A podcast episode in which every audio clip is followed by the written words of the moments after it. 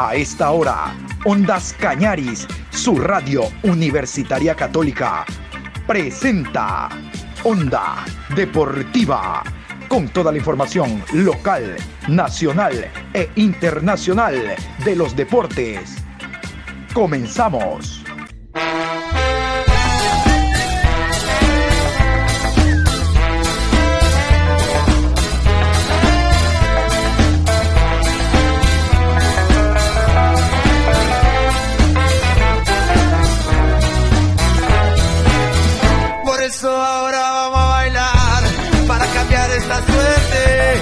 Sabemos gambetear para ausentar la muerte. Vamos a bailar para cambiar esta suerte. Si sabemos gambetear para ausentar la muerte. Hola, ¿qué tal? ¿Cómo le va? Buenas tardes, Juan Pablo. Saludos cordiales a usted, a los oyentes de Onda Deportiva. Aquí estamos iniciando la eh, programación a esta hora de la tarde. Hoy martes 3 de enero, programa 1113 a lo largo del día. Vamos a hablar de la Liga Pro Betcris, de cómo se preparan desde fines de noviembre, parte del mes de diciembre, los primeros 15, 12 días, los clubes para esta temporada. A partir de mañana es que yo estoy esperando que se consoliden eh, altas y bajas, eh, contrataciones, y voy a darles de manera periódica las altas y bajas de los equipos. Recuerden de que hay dos equipos que han ascendido uno de ellos es Libertad, eh, sin antecedentes en el fútbol ecuatoriano, ¿verdad? Entonces creo que es necesario e importante también empezar a conocer lo que está haciendo Paul Vélez con el equipo. Y el otro es Nacional, que ya mismo juega Copa Libertadores de América. Pero para eso estoy esperando las altas y bajas que se fortifiquen cada día más y se concreten todavía algunos rumores, por ejemplo, en el Barcelona.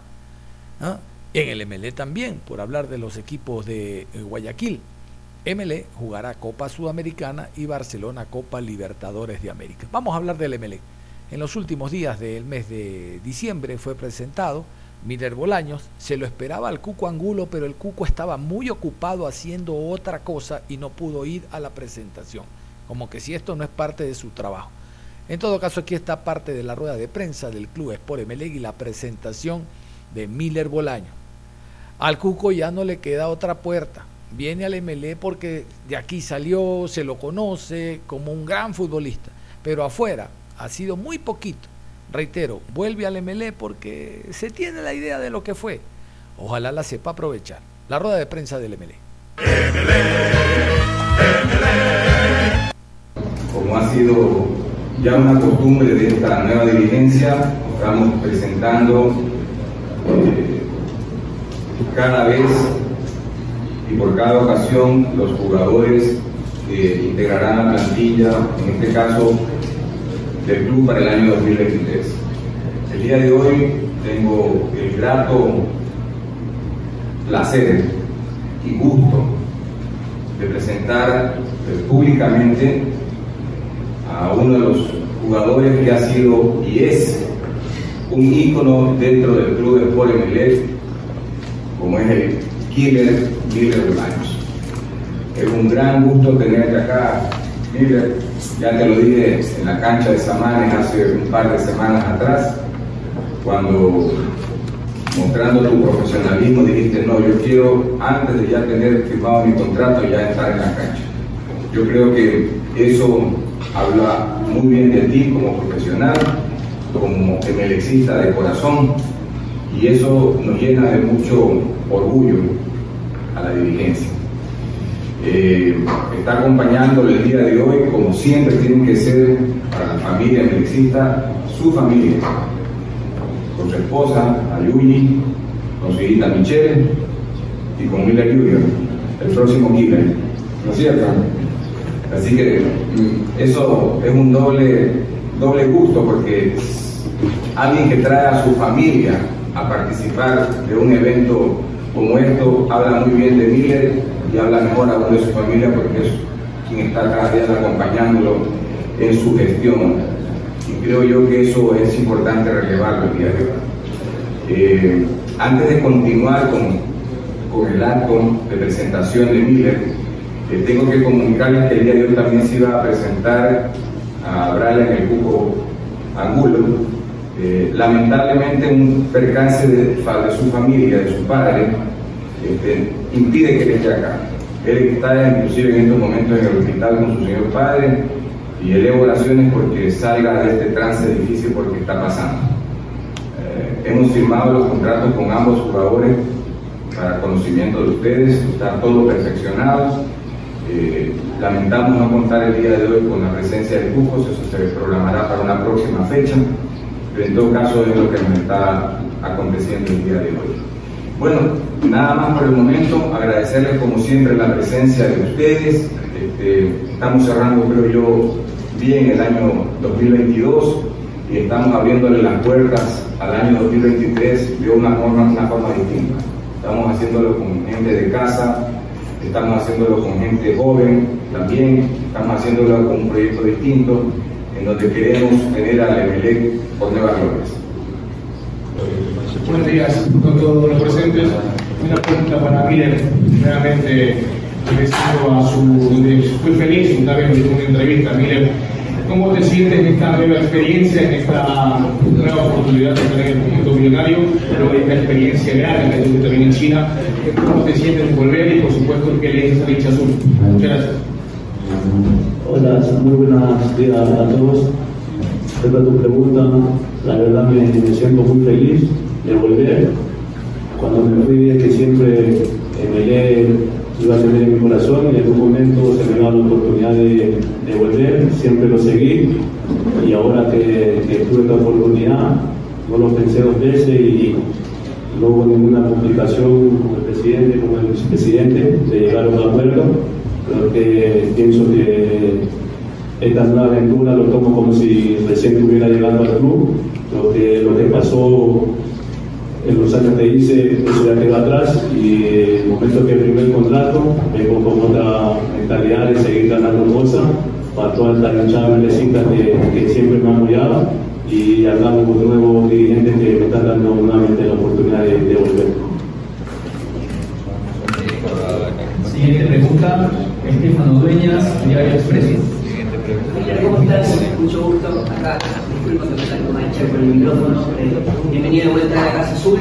Eh, dejaste la vara muy alta. El campeonato, eh, hiciste cosas muy importantes con el club. Ahora, ¿cuál es el objetivo tuyo personal para volver a poner tu nombre en lo alto? Eh, tu nombre ya está en un lugar icónico en el club, ya no ser presidente. Ahora, ¿tú dónde lo quieres dejar o dónde lo quieres levantar aún más? ¿Cuál es tu objetivo principal como Miguel Bolaños de nuevo en esta MLE? Hola, buenos días. Como te digo, vengo evolucionado. La etapa que, que acá ya pasó. Digo, cuando llegó la, propuesta nuevamente me motivó mucho más. Creo que es una, vara, como tú muy alta. Pero yo estoy tranquilo. Creo que con mi esfuerzo, con mi trabajo dentro del entrenamiento y después en el campo, creo que estoy muy tranquilo de, de seguir haciendo historia en el club Creo que, como digo, un club muy grande, muchos años no ha ganado campeonato nacional, Copa Libertadores, Sudamericana. Entonces yo vengo con esa mentalidad de, de, nuevamente poner al club donde se merece, que como digo yo, muchos años sin ganar un título y esperemos que el 2023 comenzar bien y que sea la hacienda de triunfo para los nuevos directivos y para mí personalmente nuevamente darle alegría al club. Siguiente pregunta, Javier Ruiz, Radio Super. Un gusto saludarlo, Miller. Bienvenido. Eh, Miller, durante mucho tiempo se habló tu posibilidad de regresar a Melec, siempre se estuvo trabajando en eso. Eh, los inconvenientes obviamente se daban por el vínculo contractual que tenías con el equipo de China. Pero ahora que estás acá, eh, se trazan metas. Inmediatamente lo que quiere hincha es torneos internacionales. ¿Qué le prometes a ese hincha que está ansioso de gloria del equipo de Hola, muy buenos días. Te digo, no soy mucho de dar nada prometiendo. Creo que digo, el club se merece de a poco primero pensar en el torneo local, después ya vendrá la, la sudamericana.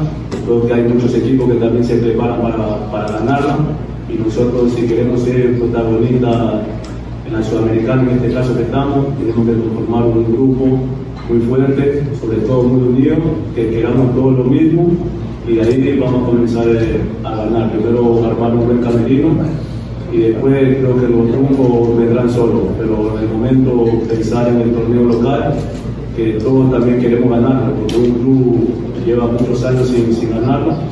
Así que, como digo, no, no soy de prometer, solamente trabajar y que, y que mi esfuerzo se vea dentro del campo. Siguiente ¿qué tal? ¿Cómo te por acá? Eh, bienvenido acá nuevamente al eh, un abrazo para todos.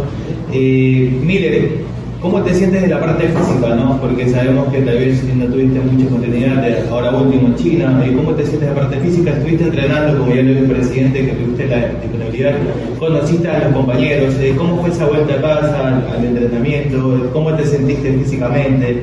Eh, ¿Hablaste con el técnico? ¿Cómo, cómo fue eso? Hola, días. Yo tuve una conversación con, con el profe Fondeli y la verdad que una, una conversación muy buena, me dio la apertura de opinar, creo que como si yo lo conociera a él y eso me gustó mucho y yo mismo le, le dije que, que estaba a la disposición de él, aún sin firmar el contrato, yo dije no, ya quiero ponerme a la orden del club, entrenar para conocer mis nuevos compañeros. Muy bien, digo, en la parte física, yo sé que todavía no estoy al 100 porque tengo un mes casi parado, pero igual me vengo entrenando no al 100%, pero para mantener una condición física que me permita en enero comenzar al 100%, creo que es la pauta para después de ahí comenzar el torneo y estar en muchas condiciones para apretar la Copa Sudamericana, el torneo local y la Copa Ecuador. Siguiente pregunta, Luis Maradona, Max Deportes. Hola, hola, ¿qué tal? Acá, mire, ¿cómo estamos? ¿Cómo le va? Este, en aquel momento, cuando quedó campeón el equipo, por la participación súbita, usted dijo 3-3, hay más. Ese nivel futbolístico, ¿usted cree que lo puede alcanzar ahora, ya con mucha más madurez futbolística y personal desde mismo? Hola, buen día. Te digo, en, ese tiempo por ahí yo estaba también un poco más, más joven, pero uno va alcanzando la madurez. Creo que todavía tengo para mucho más, así que como te digo, estoy tranquilo, esperando ya comenzar la pretemporada para prepararme al 100% y después, como le digo, ustedes van a jugar mi trabajo dentro del campo de juego. Yo lo que hago es prepararme bien y después demostrar en, en el campo, así que como yo vengo acá con una mentalidad muy positiva, ayudar al club y después en el campo se va a dar los resultados. Un saludo para todos, buenos días, Diego Finelli, Monardo, Diego Miguel. Miguel, este año 2023 va a ser muy movido tanto por Ecuador, Sudamericano y también la Liga Roja. Para Miguel años es objetivo, es meta ganar todo lo que eh, el año 2023 y cuáles son sus perspectivas ya más adelante con cuadro mundial. Muchas gracias. Hola, buen día.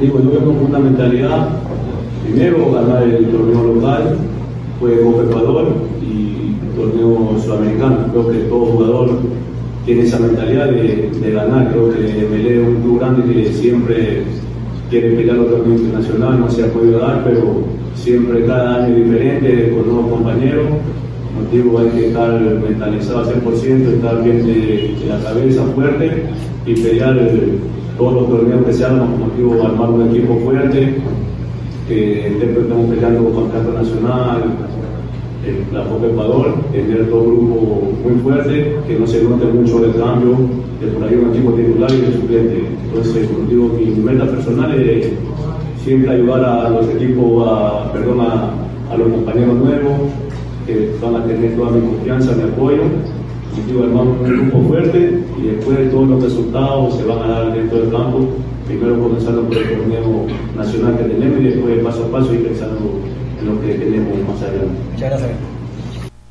Y yo les hablaba también del conjunto del Barcelona. Barcelona ha comenzado hoy miércoles sus trabajos. Ustedes saben que del próximo día, la próxima semana, el Barcelona está viajando el 9 a a Estados Unidos, donde tiene una serie de partidos, una serie de compromisos, y el técnico eh, Fabián Bustos dio una rueda de prensa en torno a la planificación de lo que será la preparación, no solo física, sino también esto de partidos amistosos para lo que será esta temporada 2023. Vamos a escuchar a Fabián Bustos, el DT del Barcelona.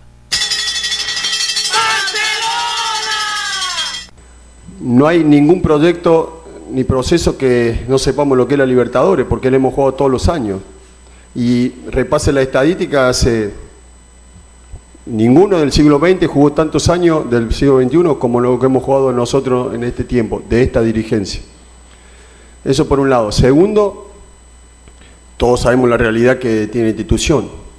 Después, tercero, porque me hizo varias preguntas con acotaciones, que no hay ningún problema de responder todo. Eh, todos los jugadores que llegan al club llegan no solamente con eh, una decisión personal, es una decisión de la Secretaría Técnica donde, se donde tiene que haber aprobación de el, ¿cómo se dice? Secretaría Financiera, ¿cómo se dice? Eh, la parte financiera de la institución, donde tiene que aprobar y apoyar a lo que se puede. Eh, obviamente que lo entiendo su pregunta y ahora vamos a lo futbolístico. Lo futbolístico sabemos que para competir en Copa Libertadores hay que reforzarse lo mejor posible creo que los jugadores que han venido van a ayudar con la base que tenemos a intentar ser competitivos, como lo hemos sido desde que pisamos el primer día que usted estaba en esa zona y me hizo la primera pregunta. Siempre competimos y competimos parejo. Conseguimos campeonato, perdimos campeonato, intentamos en Libertadores algo que no se puede competir contra los brasileros y lo competimos, eliminamos a dos brasileros, eliminamos a un argentino, si queremos damos los nombres que ustedes lo saben más que yo, y se ha competido y a través del trabajo, de, la comunión de todos los jugadores y los que llegan, los anteriores y los que llegan, intentaremos ser competitivos. Nada es fácil. Eh, fíjense que otra vez la Libertadores, nosotros fuimos semifinalistas del 2021, en el 22 fueron tres brasileros y un argentino, creo, ¿no? O sea, ahí te marca lo difícil que es. Eh, y vuelvo a repetir, eh, Joffre, eh, esta realidad que vive Barcelona hoy no se vivía hace más de 30 años.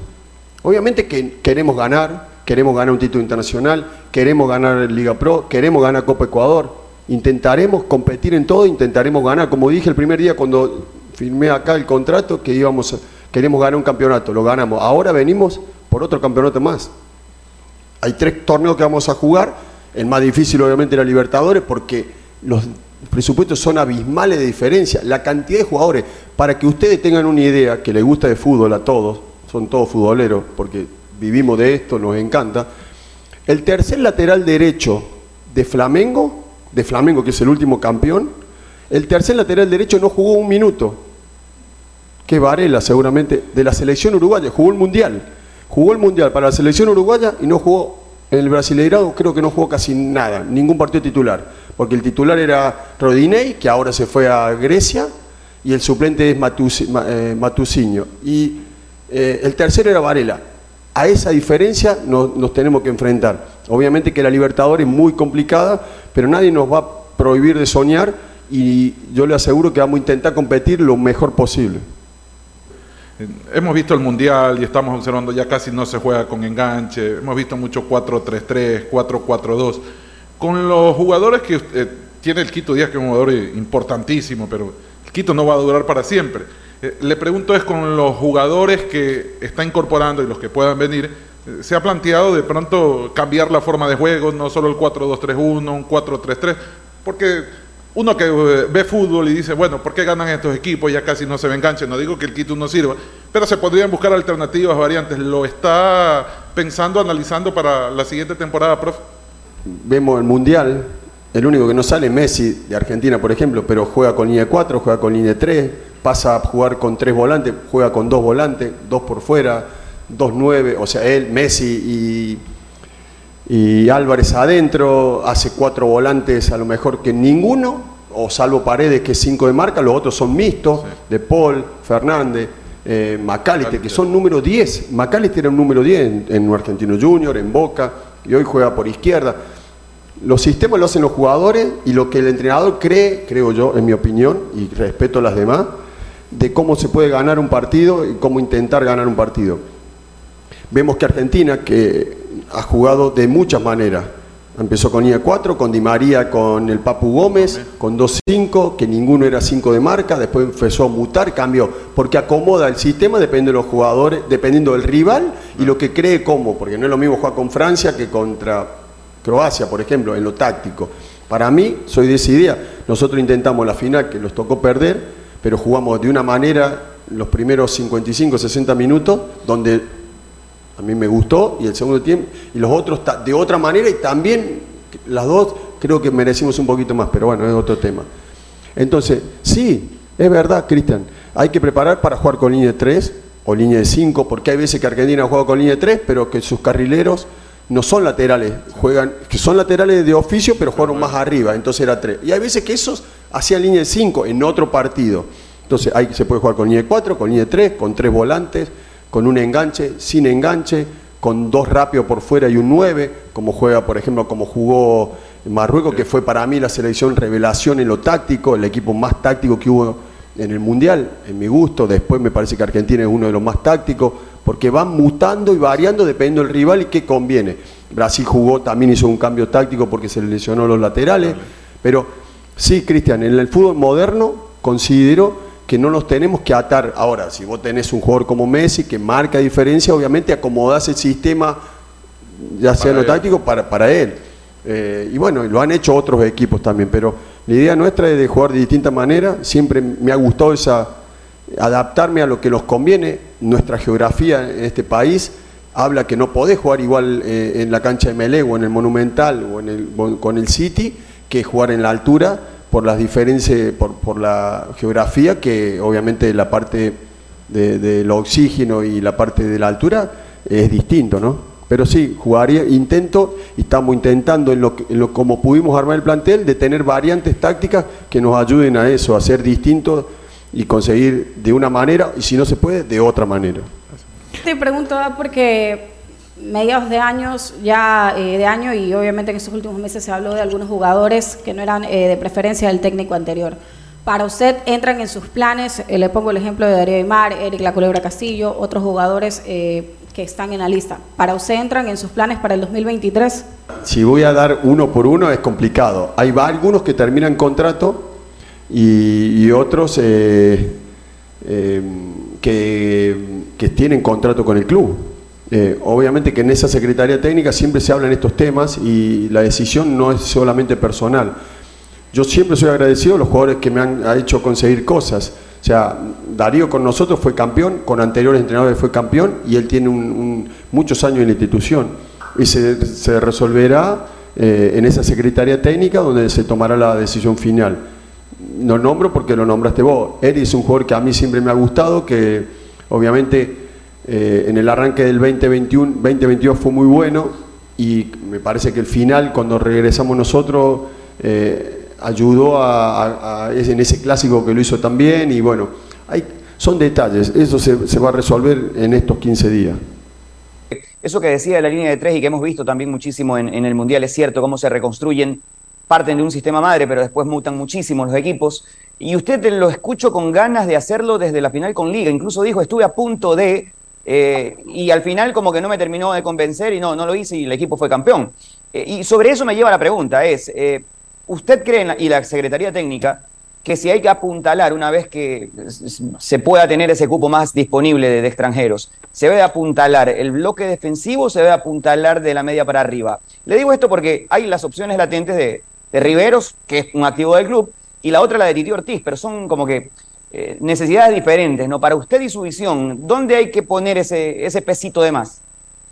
Bueno, de, chicos que todavía no están en el club, no, no puedo conversar y hablar porque sería eh, hablar de supuestos. Lo que sí creo, Arturo, que tenemos, no, no sé todavía, es, un, es, un, un, tema que estamos tratando en la Secretaría Técnica, en el armo del plantel, que los tres puntos que tú marcaste, eh, los dos puntos que tú marcaste, yo le agregaría uno más, a lo mejor un mixto más en la mitad, eh, pero son tres lugares que a lo mejor, eh, como dices, como bien dices, si podemos conseguir esos, esos pesitos de más o ese, o ese presupuesto que nos ayude a, a tener dos de esos tres lugares, para mí estaríamos bárbaros. Para mí estaríamos para competir. eh, Que, que- quiero, no quiero decir cosas que después, o vender humo, como se dice en Argentina. Pero me parece que estaríamos parejo si conseguimos dos de, dos de tres lugares más, de esos tres lugares que marcaste, uno en la saga, uno en la mitad y uno en la ofensiva. Me parece que estaríamos con más herramientas, eh, con dos de tres, para pelear eh, mejor, para competir mejor, intentar conseguir logros como este club se merece y como este club te exige. Profe, el próximo año el campeonato, la Liga Pro puede ser diferente debido a que eh, va a haber más tiempo para los equipos en cuanto a la preparación, porque siempre existía un detalle muy corto en cuanto a la pretemporada. Mm, Se comenzaba a jugar eh, el torneo en los primeros días de febrero, luego venía la Copa Libertadores o el torneo internacional para los equipos que estaban clasificados. Pero en esta ocasión es diferente porque por el tema del Mundial se está trabajando más en cuanto a la pretemporada. ¿Usted cree que va a ser diferente en ese aspecto, profesor? Gracias.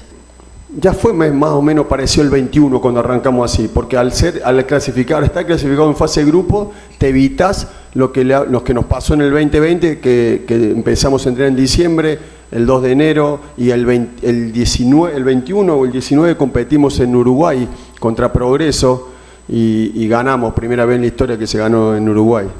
Eh, entonces esas cosas eh, esas cosas, eh, antes no había mucho tiempo. En el 21 hubo tiempo, en el 22 tampoco hubo tanto tiempo, porque como bien decís vos, nos tocó la fase previa, fuimos a jugar Uruguay contra Montevideo City Torque, y tocó arrancar fase 1 de Libertadores, casi no hubo tiempo. En este año tenemos, igual que en el 2021, la posibilidad de hacer una pretemporada un poco más extensa. Eh, y tratando de, de- prepararnos para jugar todas las competiciones. Libertadores va a arrancar en marzo, Liga Pro me imagino en- a mediados de febrero, así que estamos de tiempo estamos bien, eh, lo mismo seguimos trabajando eh, en estos días que me ha gustado porque hemos tenido mucha predisposición y jugadores que a lo mejor todavía no, o sea, que regresan al club, vinieron y trabajaron a la par nuestra. Profe, hablando también ya de lo que va a ser esta temporada 2023, eh, usted también cómo va observando a estos rivales que los va teniendo Liga, está sumando refuerzos, Emelec también, Independiente sigue sumando también eh, eh, jugadores, Barcelona no se ha quedado atrás. ¿Cómo está ese nivel competitivo que va a poder estar observando en este 2023? Bueno, bien, se ha movido, fue un mercado que se está moviendo bastante. Católica también se está reforzando, AUCA también se está reforzando, eh, los que nombraste. Eh, bueno, veo una, una Liga Pro muy competitiva, muy pareja. eh, hay, hay regreso de jugadores que jerarquizan el, el torneo, de, los que, de los que están siendo anunciados en distintos lugares. Así que la verdad, cada vez el fútbol ecuatoriano está más competitivo, está más lindo.